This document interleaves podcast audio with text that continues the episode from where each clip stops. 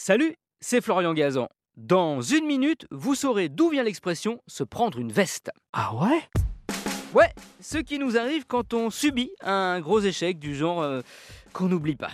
Et l'origine de cette expression nous ramène à 1867 et surtout à une autre expression qu'on utilise quand on joue à certains jeux de cartes comme la belote ou le tarot. Ah ouais? Ouais, et cette expression, c'est mettre un adversaire capot.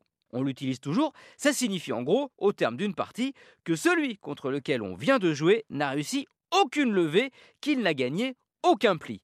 Le capot en question n'a aucun rapport avec celui d'une voiture, vu que cette expression date du XVIIe siècle où évidemment la bagnole n'existait pas.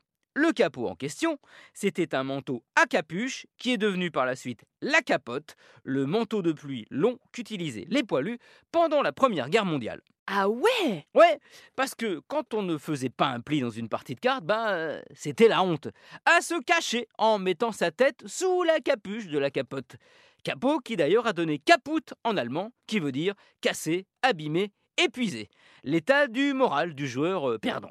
Par extension, au milieu du 19e siècle, le capot a été remplacé par la veste, et le sens de l'expression a débordé des tables de jeu pour s'appliquer à d'autres domaines, par exemple, la politique quand on se prend une tôle à une élection, ou la drague quand celle ou celui qu'on envisage nous renvoie une fin de non-recevoir euh, assez sèche, alors qu'on a joué carte sur table, mais que ça a capoté.